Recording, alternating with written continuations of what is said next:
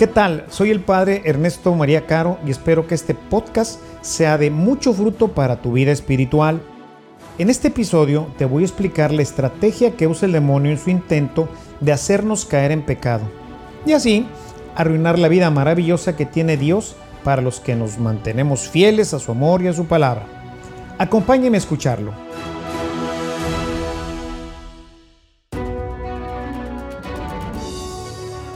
Quisiera hoy en esta primera reflexión hablarles precisamente de nuestro enemigo y de sus aliados.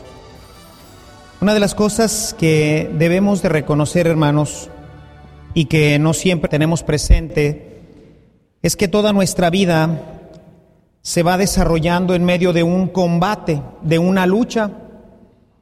Por un lado tenemos a Satanás con todo su ejército, y por el otro lado estamos nosotros, los hijos de Dios. Y esta es una lucha. La Sagrada Escritura nos hace referencia a este combate. En sus Biblias pueden ver en Efesios, en el capítulo 6, en el verso 10, dice el Señor, revístanse de las armas que les ofrece Dios para que puedan resistir a las acechanzas del diablo. Hermanos, esta es una lucha y el Señor nos invita a resistir como los buenos soldados, a que en el momento de la lucha nos mantengamos firmes. Hay un verdadero combate en nuestra alma continuamente. Un combate que terminará hasta el día en que nosotros muramos. Por eso, como los buenos soldados, tenemos que permanecer, que resistir a este enemigo tenaz, a este enemigo terrible que está buscando la destrucción del género humano, que está buscando nuestra destrucción, que está buscando la destrucción de nuestras familias. Y nos dice el apóstol Pablo que resistamos porque ya ha dicho él en la carta a los colosenses, en el capítulo 2, versículo 15, que Cristo ya venció. O sea, es una lucha que podemos decir ya está ganada. Sin embargo, necesitamos permanecer. Estamos dentro del bastión y ahí tenemos que defenderlo. Yo creo que todos hemos visto estas películas de asalto a los castillos, en donde pues todos los enemigos están en la parte de afuera y están tirándoles con todo lo que pueden, les avientan piedras, lanzas, flechas, todo lo que pueden les avientan, y mientras los del castillo se defienden también con todo lo que pueden. Lo importante es resistir al asedio. Esto era lo que daba la victoria, ver muchas veces cuál de los dos se cansaba primero, cuál de los dos agotaba todos sus recursos, porque en la medida en que se cansaran o en la medida en que ya no tuvieran recursos para poder seguir la guerra, en ese momento los que todavía tenían y los que todavía tenían fuerza se echaban encima de los otros, los aprisionaban, los mataban o hacían con ellos lo que quisieran. Por eso nos dice el apóstol Pablo, resistan. Es una lucha ya ganada, hermanos. La ganó Jesús. Dice en Colosenses 2.15, dice el apóstol, ha despojado a dominios y potestades, exponiéndolos a la vergüenza pública, y ha triunfado sobre ellos por medio de Cristo. O sea, Cristo ha triunfado ya sobre estas potestades, estos principados que dominan el aire y que están buscando la destrucción ahora de todos y cada uno de nosotros y junto con nosotros destruir nuestras familias, destruir nuestro mundo. El demonio sí existe. Hoy desafortunadamente muchos niegan su existencia aún dentro de la iglesia, tristemente. A pesar de estas palabras que hemos encontrado en Colosenses, en donde es clara la existencia de estos seres espirituales malignos que están buscando destruir la humanidad. Aún así, lo niegan. Niegan las experiencias que Jesús tuvo contra el demonio en su tiempo. Pero es un ser real, existe y entra en contacto con nosotros fundamentalmente a través de la tentación. Busca destruir nuestra vida. El demonio nos acecha continuamente. Aquí está. No lo podemos ver, pero aquí están hoy los demonios también, buscando distraerte, buscando que te dé sueño, hablándote de otras cosas, para que pongas tu atención en otro momento y digas, ¿qué fue lo que dijeron? y ya se te perdió la idea. Continuamente actuando, continuamente buscando que el hombre se aleje de Dios y quede desprotegido, quede al descampado para él poder abalanzarse y destruirlo. Y esta es una lucha, mis amados hermanos, que dura toda la vida. Nunca podremos descansar. Continuamente estará buscando que te pierdas, estará buscando destruir tu familia, estará buscando destruir nuestra sociedad. El capítulo 12 de Apocalipsis es una estupenda reseña en donde podemos ver cómo se entabla esta lucha a base de figuras según el género apocalíptico, nos presenta en la lectura original la lucha de la iglesia contra el demonio. Esta gran señal que aparece en el cielo, esta mujer coronada de estrellas, de acuerdo a la primera lectura, a la lectura original que le daba la iglesia a este texto, se refiere a la iglesia misma, esta iglesia que da a luz a los hijos de Dios. En ella vemos también reflejado, por supuesto, a nuestra Madre Santísima. Nos cuenta cómo da a luz a este niño que está llamado a gobernar sobre todas las naciones. Pero nos dice cómo el, hijo es protegido y es llevado, no lo puede morder, no lo puede devorar. Buscaba devorarlo, pero no pudo. Y entonces nos dice en el verso 17, irritado el dragón por su fracaso con la mujer, se fue a hacer la guerra al resto de su descendencia. Miren lo que dice, a los que observan los mandamientos de Dios y dan testimonio de Jesús. Este dragón, hermanos, irritado, furioso, se lanza ahora contra nosotros, contra los hijos de la mujer, contra todos aquellos que hemos recibido la nueva vida y que hemos renacido del Espíritu a través de las aguas bautismales, los hijos de la iglesia son ahora asediados con furia, ¿eh? asediados con furia. Hemos hecho del demonio un ridículo y le encanta que lo pintemos así con mallas rojas y cola, tratando de picar ahí con un trinche a la gente. Dice, bravo, adelante, construyanme más chistes, construyanme más figuras, de manera que yo pueda quedar siempre encubierto. Hermanos, Satanás es un ser nefasto, es un ser que odia a los hijos de la iglesia. Los odia. Y si pudiera los destrozaría pedazos, los haría migajas, los desaparecería. No saben, hermanos, con cuánto odio el demonio nos acecha. Damos gracias al Señor que estamos protegidos por la gracia. Damos gracias a Dios que Él no le ha permitido ir más allá como al mar, que le ha dicho hasta aquí llegarás y puso sus fronteras a su ímpetu y a su violencia. Porque si le dejara, actuar con toda su vehemencia y todo el odio que tiene contra nosotros, hermanos, no quedaría de nosotros absolutamente nada. Es un ser rapaz.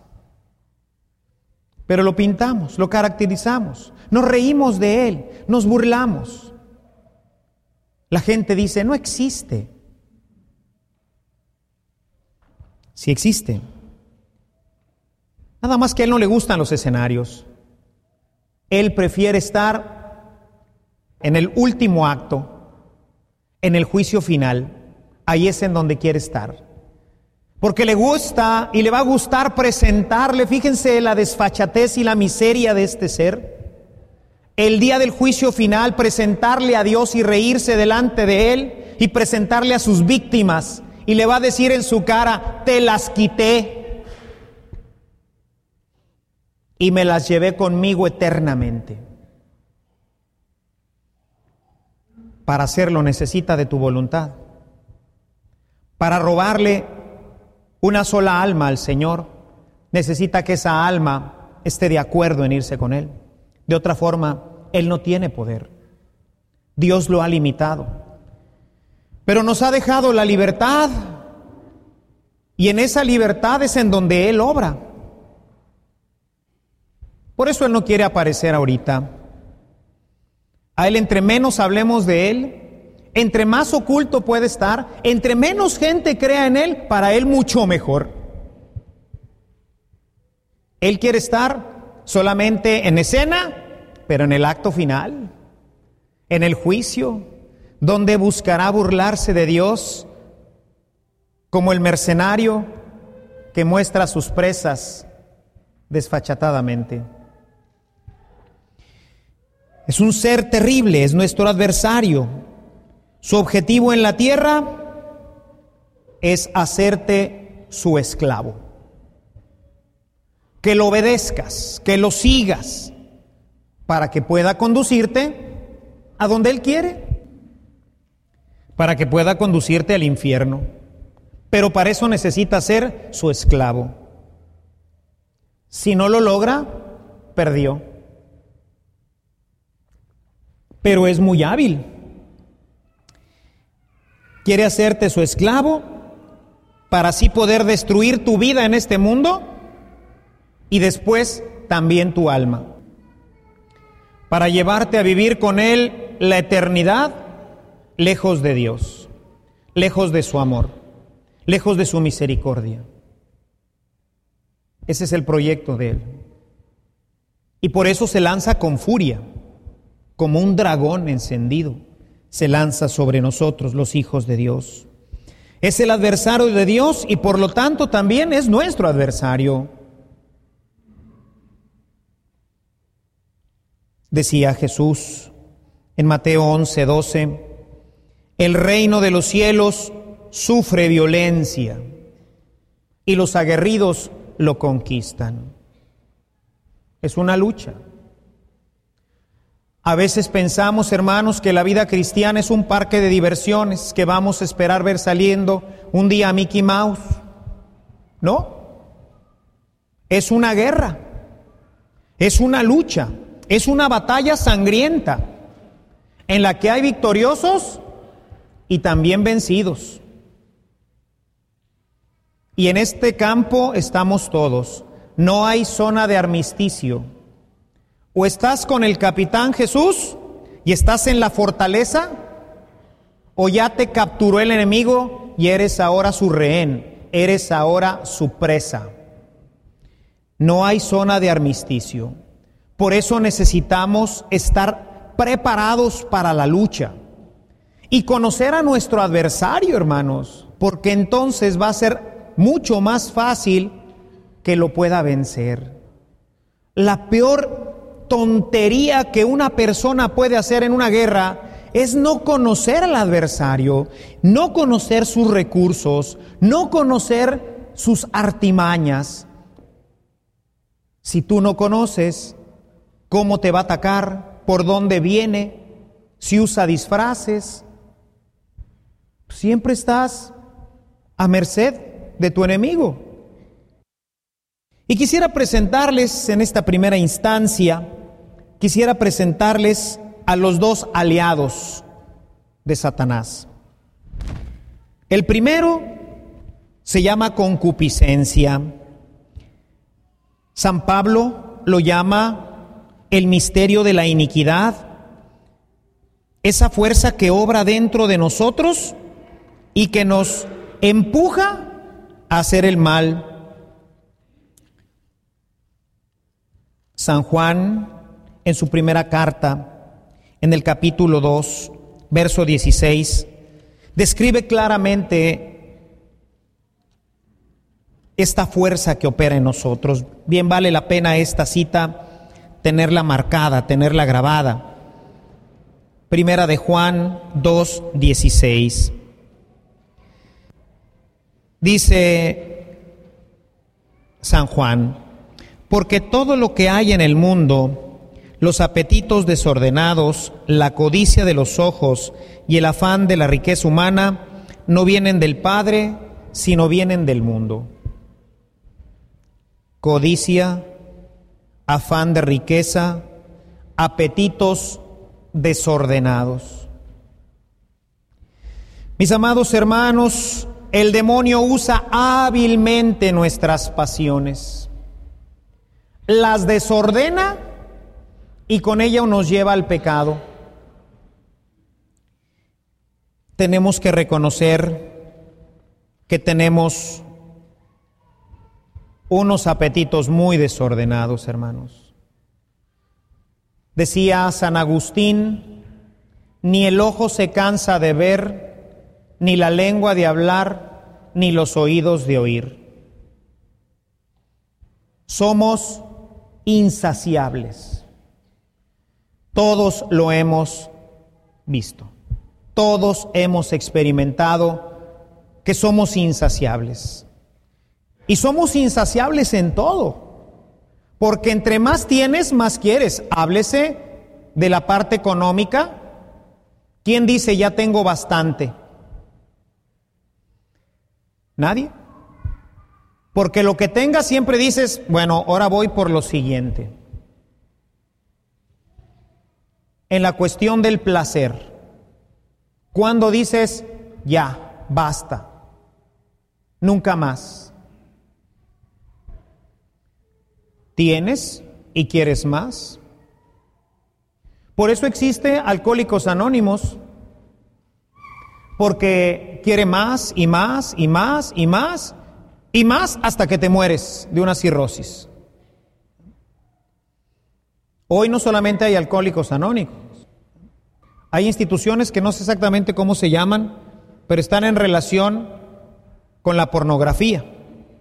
Hay ya instituciones especializadas, sobre todo en Estados Unidos, para la gente que ha adquirido ya la adicción de la pornografía. Somos insaciables. Y eso lo sabe bien el demonio, porque te conoce, hermano. Te conoce, me conoce, conoce a la humanidad desde que fue creada, porque Él existe antes que nosotros. Él vio cuando Dios creó al hombre. Y lo vio y lo observó y se dio cuenta de que tenía apetitos. Y por eso, como veremos más adelante, conociendo esto, pues le dirá a Eva, mira, ¿a poco no está sabroso este fruto? Y dice el texto que viendo Eva que era gustoso para la vista, apetecible para comer, sas. Él sabe esto, hermanos. Y por eso es necesario que tengamos vida ascética, cosa que hoy no se habla más de la vida ascética. No hablamos de la penitencia, no hablamos del ayuno. Y el demonio dice, sí, eso, bien, yes. Para que no se puedan defender, para que no puedan dominar sus pasiones, para que fácilmente yo las pueda excitar y los pueda llevar tranquilamente al pecado. Sí, Que no se hable más ya del ayuno, que no se hable de la penitencia, reduzcan lo más que se pueda.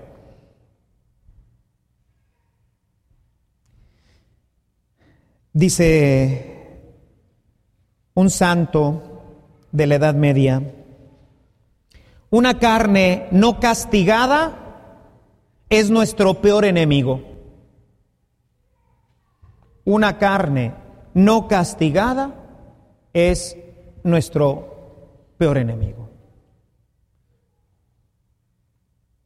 Decía Lorenzo Scopuli en un libro muy interesante que debería de estar en todas nuestras bibliotecas, El combate espiritual. Él decía, ten cuidado contigo mismo, porque tú eres el peor enemigo de tu santidad. Ten cuidado contigo mismo. En palabras de San Pablo, Primera de Corintios 9, 27, nos dice que Él somete su cuerpo a disciplina y lo golpea. Y luego dice la gente, no, esas prácticas ascéticas ya no existen. Eso de ponerse un silicio y eso de pasarse a pan y agua y eso de castigar la carne, eso ya no existe. Hermanos, es palabra de Dios.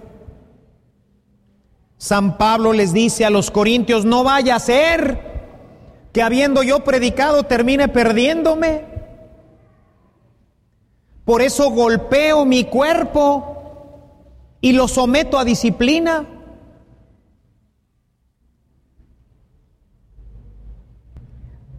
La cesis, la penitencia, es necesaria si queremos dominar las pasiones del cuerpo. San Pablo, muy conocedor de todo este tema, sobre todo de la lucha contra el demonio, nos dice en Romanos, en el capítulo 8, en el verso 13, dice, porque si viven según esos apetitos, ciertamente morirán. En cambio, si mediante el Espíritu dan muerte a las obras del cuerpo, vivirán. Hermanos, el que no reconoce que sus apetitos están desordenados está frito. Tenemos que descubrir a este tremendo aliado del demonio, nuestros apetitos. Ya vamos, empezamos el partido, hermanos, 1 a 0 en contra de nosotros.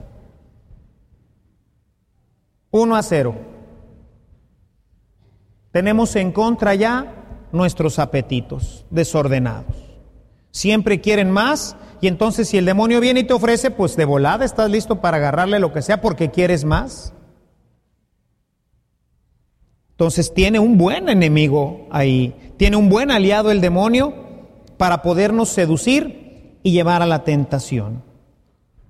Y el otro enemigo, hermanos, es el mundo. El mundo que nos ofrece placer y satisfacer nuestras necesidades. ¿Qué necesitas, hermano? Otra casa, otra vieja, otro viejo. ¿Qué necesitas? Tú dime. Más placer, órale. ¿De cuál quieres? ¿Rojo, de tamarindo, de, de Jamaica? ¿De qué lo quieres? Yo, yo te lo puedo dar. Miren hermanos, cómo le hemos ido abriendo espacios al demonio en nuestro mundo, que hoy nos ofrece todo y decimos ya está gratis. Antes tenía uno que pagar por ver una revista pornográfica y si eras menor de edad la tenías que comprar en el mercado negro. Ahorita, ahorita es gratis. Y no tienes que hacer nada más que levantar la vista para ver los espectaculares. Ahí está la pornografía. Le hemos ido abriendo espacios al enemigo y le hemos dado la oportunidad de que esas áreas donde somos débiles ahora estén completamente al alcance de la mano. Hermanos, la batalla es dura. Vean a Cristo. Lo persiguió hasta la cruz. Dios mío, Dios mío, ¿por qué me has abandonado? insistiéndole al mero final. Abandona al Padre, mira nada más cómo te tiene. Y en un último esfuerzo, Dios mío, ¿por qué me abandonas? En el dolor se aprovecha. Lo persiguió hasta la cruz. Poquitito antes de morir todavía le está insistiendo, renuncia a tu identidad de hijo. Y por eso las últimas palabras de Jesús será, Padre, en tus manos encomiendo mi espíritu. No pudo vencerlo, no le pudo quitar la identidad de hijo. No sé a lo mejor dónde está Dios, pero sé dónde está mi Padre. Resístanle, dice San Pablo. Resístanle. La gente hoy habla mucho de la posesión y se escandaliza.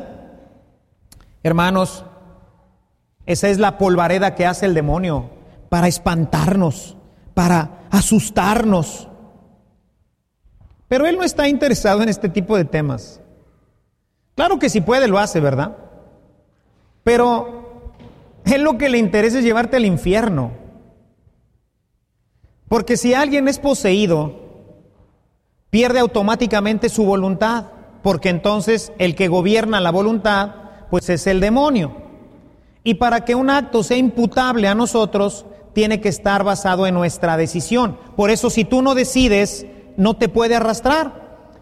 Si una persona se ve poseída por el demonio, pues claro que se la va a pasar terriblemente mal durante su vida.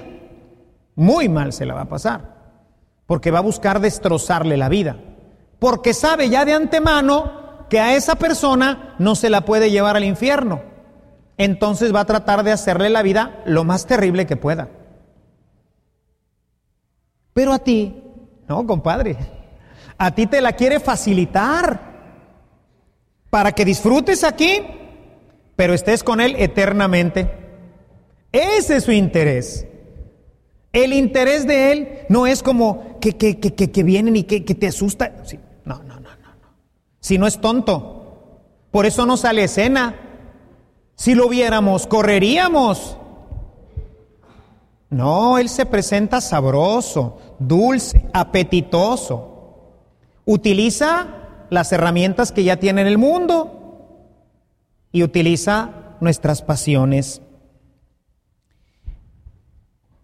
Todo este desorden, como lo vimos en la película, es no otra cosa sino un proyecto bien orquestadito. Fíjense, se ha llevado dos mil años el canijo. Pero miren cómo hoy tiene controlado el cine, tiene controlado el radio, tiene controlada la prensa, tiene controlado todo. Le está jalando el asunto. Y vean nuestro mundo. Un mundo que dice que está feliz,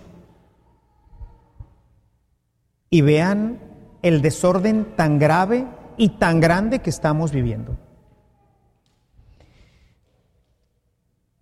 San Pablo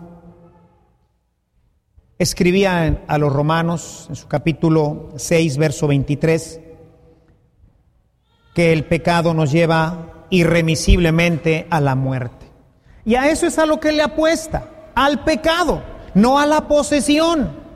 Él le apuesta a llevarte al pecado y a mantenerte ahí para hacerte su esclavo y desde ahí con cadenas invisibles llevarte al lago de fuego junto con él. A eso es a lo que le apuesta. Él no está interesado en poseerte ahorita. Si se le facilitan las cosas, lo va a hacer, porque eso no lo puede evitar. No puede evitar ver sufrir a los hijos de Dios. Entonces cuando se le facilitan las cosas, claro que se lanza sobre la víctima y la despedaza. Después se va a arrepentir. Si es que se pudiera arrepentir, no se puede arrepentir, ¿verdad? Pero se arrepentiría porque dijo, chihuahua, ¿qué hice? A este ya no me lo pude jalar para el infierno. Él le apuesta a llevarte al infierno. La Biblia, hermanos, nos lo presenta como un cazador experto. Anda tras de nosotros, pero como un cazador. En imágenes de San Pedro, primera de Pedro, capítulo 5, verso 8, nos dice que es un león, que es un león rugiente que anda buscando el momento de lanzarse sobre su presa. Sabe cómo esconderse y sabe cómo saltar sobre su víctima. Sabe mimetizarse. Si saben lo que es mimetizarse, es confundirse con los colores de la naturaleza. Por eso el león es de color dorado, porque habita generalmente en las zonas desérticas. Su color se mimetiza con el desierto. ¿Para qué? Para que su víctima no la pueda ver. La mayoría de las víctimas de león son más rápidas que él. Un antílope es más rápido y puede correr durante más tiempo que el león. El león es más pesado, se agota rápidamente. Tiene que ser rápido, efectivo y mortal porque si no se le va la presa. Y entonces se mimetiza detrás de las dunas, se esconde. ¿Han visto cómo se, se agacha y camina así con sus patas encogidas? Solamente levanta la vista y cuando vea la presa lista, en ese momento salta sobre ella. No tiene dos chanzas, una sola chanza. Si se le va, perdió la víctima. Vean el ejemplo que pone San Pedro. Es un ser que es un maestro para esconderse.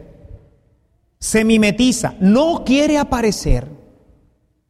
Miren hasta dónde se ha mimetizado. Cuando nosotros rezamos el Padre nuestro, decimos, líbranos del mal. La palabra en griego, traducida después por San Jerónimo, en la Vulgata dice, líbranos del malo. Y toda la gente pide que Dios lo libre del mal. Será el de cabeza, ¿verdad? ¿O de cuál mal? ¿De que no me vaya mal en los negocios? Del mal. No. Líbranos, líbranos del malo. A ese sí hay que tenerle miedo, dijo Jesús. No teman a aquellos que les pueden quitar esta vida, porque como quiera, pues esta vida se va a acabar de una forma o de otra. No, ténganle miedo a aquel que los puede arrastrar y hacer que se pierda su vida eternamente. A ese sí, ténganle miedo. Pero nosotros hoy decimos en la iglesia, líbranos del mal. Mientras que en, latín decía, sed libéranos a malo. Libéranos del malo de aquel que nos hace el mal, de aquel que trata de arrastrarnos, pero ahora se mimetiza. Hoy ya no lo nombramos en la iglesia y la gente cuando un padre empieza a hablar del demonio, no, está viendo demonios por todos lados, son unos endemoniados. No, hermano, los endemoniados se pueden salvar, el pecador no. Un pecador que no se arrepiente está tomando el camino del infierno. Pero no, no hables porque la gente se espanta. Y entonces los padrecitos que hablan del demonio, no, no, ese, quién sabe qué rollo traiga, ¿no? Sabe muy bien esconderse. Hoy se habla mucho, por ejemplo, de los satánicos, otra de las polvaredas del demonio. ¿Cuántos satánicos creen que haya en el mundo. Les voy a poner un número bien grande, voy a exagerar. No llega a esto, 10 millones. No llega a haber 10 millones. 50 millones, 100 millones. La humanidad somos 7 mil millones. Hermanos, los satánicos una pizcachilla. Claro que les digo, él agarra todo, todo lo que puede agarrar para su cuenta lo agarra, pero no es su principal interés. El principal interés no es que la gente se haga satánica. ¿Hablamos del satanismo? Hermanos, la gente que produce la pornografía, ese es un satánico. no digo que vaya a cultos, está su corazón completamente vendido al demonio. Es un esclavo perfecto de él para arrastrar al resto de la humanidad. Y podemos hablar así del alcohol, de la injusticia. Yo siempre o con mucha frecuencia oro por nuestros gobernantes, porque muchos de ellos van a terminar o terminaron en el infierno. Y no fueron nunca a un culto satánico, jamás. Sus obras fueron satánicas, su injusticia, su robo, haberle quitado la esperanza de vida a un mundo, a una nación. Esa es una obra de Satanás en el corazón del hombre. Es arrastrarlo por la vanidad, arrastrarlo por la soberbia, arrastrarlo por la envidia, arrastrarlo por todas sus pasiones para hacerlo su esclavo y después sumergirlo en el lago de fuego con él eternamente. Pero hacemos mucha polvareda con los satánicos, las sectas satánicas, que no digo que sean buenas y que no digo que no las esté utilizando, por supuesto que las utiliza, pero ese no es su objetivo. Eso no es lo que Él está buscando.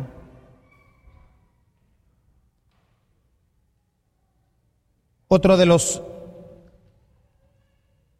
de las imágenes que nos presenta en el mismo Apocalipsis, en el capítulo 12, verso 9, es también el título de la antigua serpiente. Si se fijan, es otro animal que también se mimetiza, se esconde, es difícil encontrarlo, pero está siempre al acecho. Parecería que no está, no lo ves. Yo durante mucho tiempo estuve en los scouts y cuando salía me tocó en varias ocasiones, mientras iba caminando por alguna vereda, escuchar el cascabel.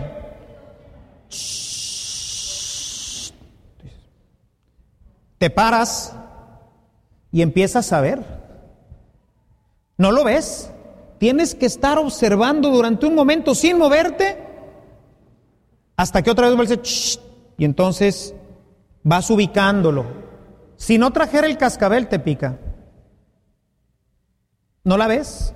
Está confundida entre las piedras y la maleza.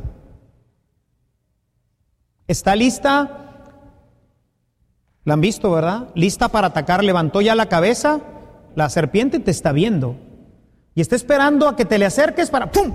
Un solo golpe. No va a dar dos. Un solo golpe. Se va a lanzar con furia a morderte. ¡Sas! Así es Satanás.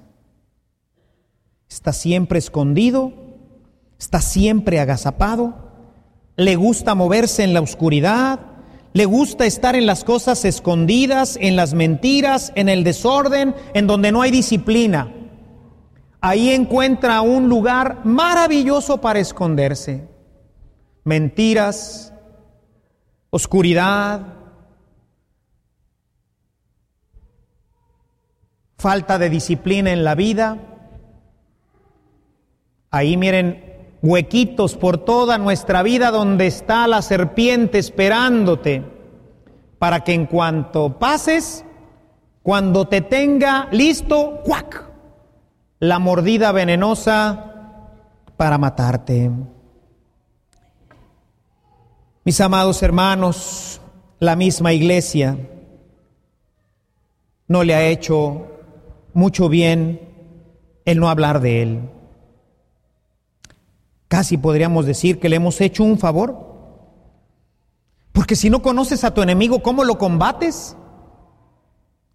Si no sabes que está en la oscuridad, si no sabes que utiliza tus pasiones, si no sabes que está utilizando todos los medios que están dentro del mundo, ¿cómo lo combates? Por eso todo el mundo está, pero Sanchito. Yo me recuerdo cuando jugué en la prepa fútbol americano, pues era de los maletas, ¿verdad? En aquellos bellos tiempos de la juventud primera, porque todavía estamos jóvenes, en aquellos tiempos de la juventud primera, pues mis amigos me decían el flaco, cosa que hoy pues también ya ha quedado atrás. Así que bueno, pues a los maletas no nos escogieron para jugar en el equipo del salón, era un torneo de seis hombres, o de siete hombres, ya no me acuerdo si era de seis o siete. Total que pues los, los maletotas, pues también dijimos, oye, pues vamos a hacer nosotros un equipo, pues ahora nos aceptaron y nos metieron al equipo. Y como éramos los maletas, pues nos pusieron a jugar el primer juego con los mejorcitos de la prepa. Pero nosotros traíamos mucha enjundia, ¿no? Así que fuimos, ahí nos dieron todo el equipo, nos pusimos nuestro uniforme, nuestras sombreras, casco, todo, no hombre, salimos que no nos la acabábamos, ¿verdad? Primera jugada, patean la bola a nosotros, nosotros recibimos, avanzamos unas yardas, nos detienen, ¿verdad? Adivinen quién era el quarterback. Yes. ¿verdad? Así que mando una caballada, les voy a decir que me acuerdo hasta de qué lado de la banda era. Les dije, caballada por el lado derecho. La caballada era que todos, apenas sale la bola y todo mundo corre hacia la derecha y el coreback va atrás con la bola feliz, ¿no? Todos mis demás compañeros, igual de maletas que yo, los fueron sembrando uno tras uno, ¿verdad? Y ahí venía el tremendo coreback con su bola aquí cargando, ¿no? Y así Gallardo iba corriendo yo, con todo el pecho para adelante, iba a llegar hasta las diagonales. Años más tarde comprendería que así no es este asunto. Pero rápidamente me dio una buena lección la vida. En el otro equipo jugaba alguien que después llegaría a ser un gran amigo mío, Carlos Regalado, que había jugado ya dos años en intermedia. Y entonces venía y yo creo que se la saboreó. Porque me agarró Sanchito. Pues iba Sanchito, pues cómo me iba a agarrar, ¿va? Así que me metió el casco aquí, como se debe hacer. Pero fue así como, diríamos, de libro, ¿no? Metió el casco y con todo su robusto peso, porque jugaba de fullback, con todo su robusto peso, empujó mis pobres costillas, que yo creo que se juntaron con, con la espina dorsal. En ese momento el coreback soltó la bola por un lado, el casco por el otro, un zapato por el otro lado, y no me descuartizó porque Dios fue muy grande. Con decirles que ahí acabó el partido, hermanos. En la segunda jugada ya no había coreback.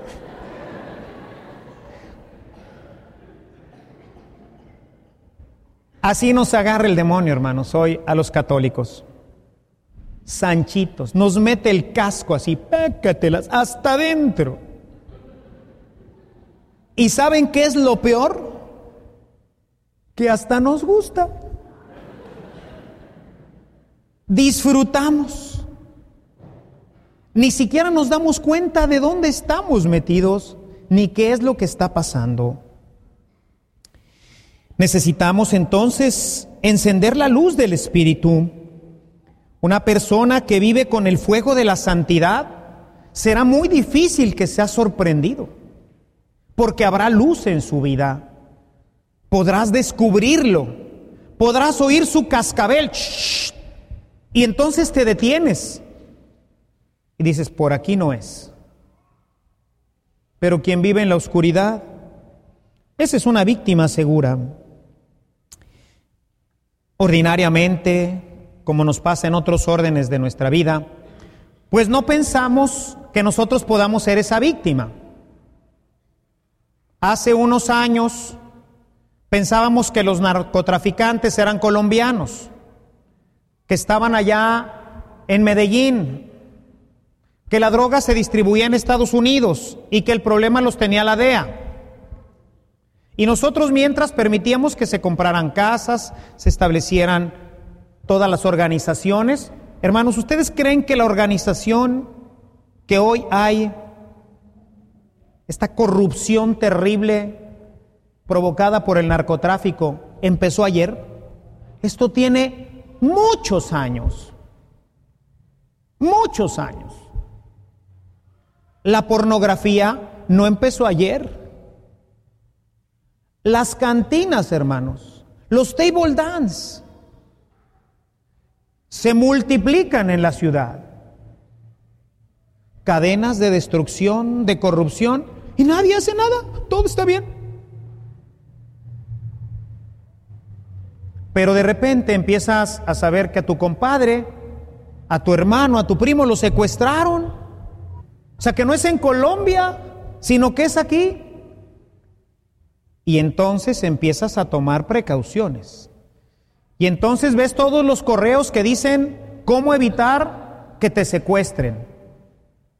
¿Qué hacer en esos casos? Y todos los leen y todos ahora estamos espantados y estamos avispados. Y volteas y te dice, cuando llegues a una esquina, voltea las dos, hacia los dos lados, fíjate atrás, fíjate adelante.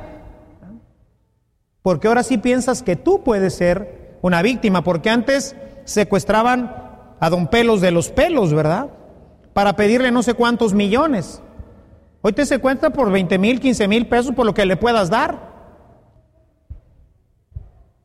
Ahora sí estamos tomando atención a esto. A un problema que tiene muchísimos años en nuestro país. El demonio tiene sobre la tierra más de 3 mil millones de años. Porque eso es lo que tiene la tierra. Siempre ha estado aquí, porque lo corrieron del paraíso antes de que se hiciera la tierra. Aquí ha estado siempre. Nada más que no nos damos cuenta. ¿Por qué? Porque se esconde, se mimetiza y no nos da la oportunidad de verlo. Si vivimos en la luz, es fácil descubrirlo. San Juan en el capítulo 8, verso 12 de su Evangelio nos reporta estas palabras de Jesús. Yo soy la luz del mundo y el que camina en mí no anda en tinieblas. ¿Quieres que tu vida tenga luz? ¿Quieres poder tener la oportunidad de no ser una víctima más de este cazador astuto? ¿Te tiene bajo la mira el cazador? está agazapado el león, no sabes dónde va a salir. Les decía el domingo en la homilía, tú estás tranquilamente en tu casa viendo una película cuando de repente, pues la película se descompone y empiezan a salir escenas que dices, ay Carlitos, ¿y esto qué? O sea, de repente saltó y ¿qué haces? ¿Le cambias o te quedas viéndola? Ahí está, listo. Está esperando que no le cambies para inmediatamente pácatelas a la yugular. Órale. Y así va infiltrando poco a poco su veneno en nosotros, hermanos. No tiene prisa él. Quiere irnos matando, como decía la canción, matándome suavemente. Tranquilo, qué rico es morir. Hermanos, el infierno es una cosa terrible. Quien no tiene por ello una vida espiritual seria, quien no tiene una verdadera vida de oración, y por vida de oración, muchos de ustedes ya me han escuchado decir que vida de oración no son cinco minutos o diez minutos, ¿verdad? El hombre de oración se distingue porque llega a tener una hora o más de oración continua porque ha encontrado gusto en el contacto con Dios. Y esta oración es la que ilumina, es la que evita que seamos vencidos, es la que nos permite abrir los ojos para descubrir al enemigo, para ver cómo está escondido. Una persona que va caminando en la vida espiritual, vamos a ver que tiene medios. Ahorita le estoy hablando de la parte gruesa, ¿verdad? De cómo opera en la gente normal, ¿verdad? Pero tiene también sus medios y sabe esconderse todavía mejor y más útil para la gente que va avanzando ya en la vida espiritual. Una persona que tiene oración, una persona que lee la palabra y se deja iluminar por ella, una persona que frecuenta los sacramentos, especialmente la Eucaristía y la reconciliación, una persona que tiene vida ascética, hermanos, está comprando el seguro de la vida. Será muy difícil, al menos va a batallar bastante para podernos seducir. ¿Cuál es la situación de nuestro mundo, hermanos? Un mundo que no ora, ni aun los católicos, ¿eh? Mal se persinan algunos. Sacramentos, solamente el 17% viene a misa. Y de esos, en la generalidad, menos del 30% comulgan. ¿Cuál sacramento? Ayuno. Dos veces obligatorias al año. Miércoles de ceniza, Viernes Santo, se acabó. Y ayuno mitigado. Biblia. A veces ni en la casa hay. Y si hay, está en un librero, llena de polvo. Probablemente se la regalaron a la familia el día que se casaron y tienen 30 años de casados y no la han visto nunca. Víctimas, víctimas del maligno, hermanos. Porque la gente que llena los table dance son católicos aquí en México.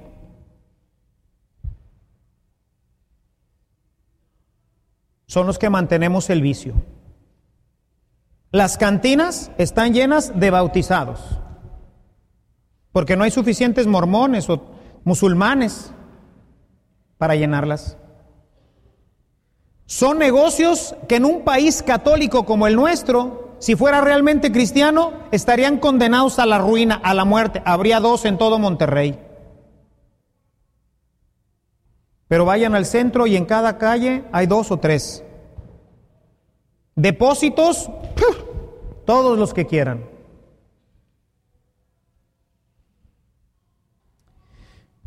En un país que no tiene oración, en un país que no lee la Biblia, en un país que no frecuenta la Eucaristía, en un país que no ayuna y hace penitencia, oye hermanos, florece la obra del demonio.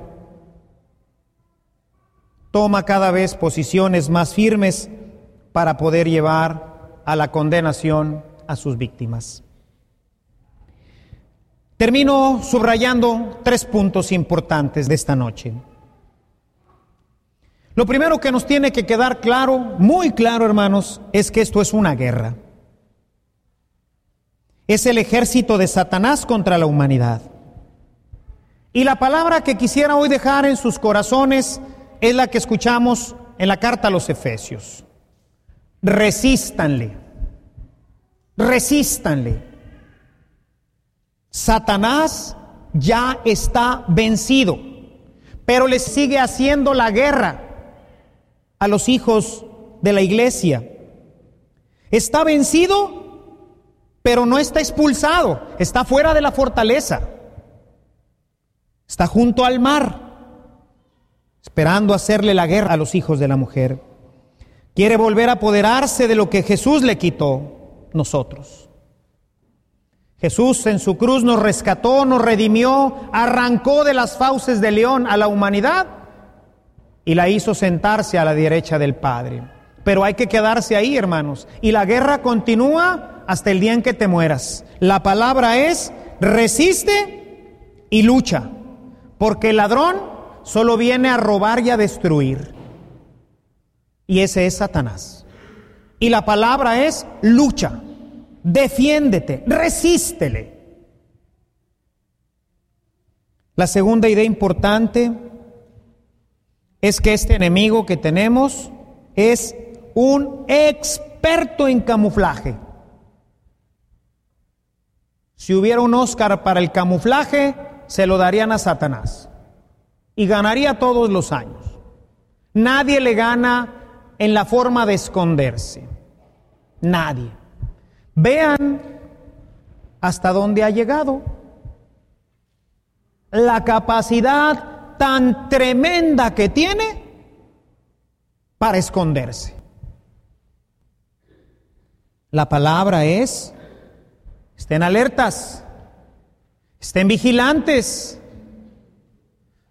ténganse miedo ustedes mismos, revisen sus programas, revisen sus palabras.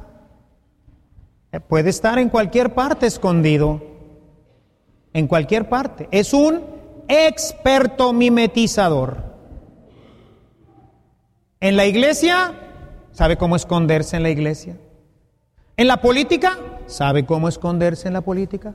En la familia, sabe cómo esconderse en la familia. En la sociedad, sabe cómo esconderse en la sociedad. Es un experto. No hay lugar en donde él no encuentre la forma de esconderse. Siempre puede esconderse. Estén alertas, estén vigilantes. Y la tercera idea importante de esta noche es abusados. Tiene aliados. Tiene dos aliados muy importantes. Nuestra concupiscencia, nuestra debilidad hacia el pecado, nuestras pasiones y el mundo que le hace caso, que nos presenta todo tipo de diversiones, todo tipo de espectáculos, todo tipo de posibilidades para que te puedas saciar. Ahí están. No se van a ir ninguno de los dos. Tus pasiones estarán contigo hasta el día que te mueras y vivirás en este mundo en donde Él es el rey. Y está dispuesto a ofrecerte lo que sea, lo que quieras, con tal de un día llevarte con Él a vivir la condenación eterna. La palabra penitencia, vida ascética, renuncia, Una persona que no tiene vida ascética está poniendo en grave riesgo su vida de santidad. Una persona que no sabe renunciar a las cosas, a las personas, a los gustos, va a ser siempre víctima de sus pasiones. Siempre encontrará el demonio la posibilidad a través de todos los artificios que tiene en el mundo para llevarlo, para arrastrarlo y para hacer de él su esclavo. Penitencia, hermanos, vida ascética, sacrificio. Si tenemos en cuenta estos tres elementos, nuestra vida y nuestra lucha habrá dado un paso fundamental.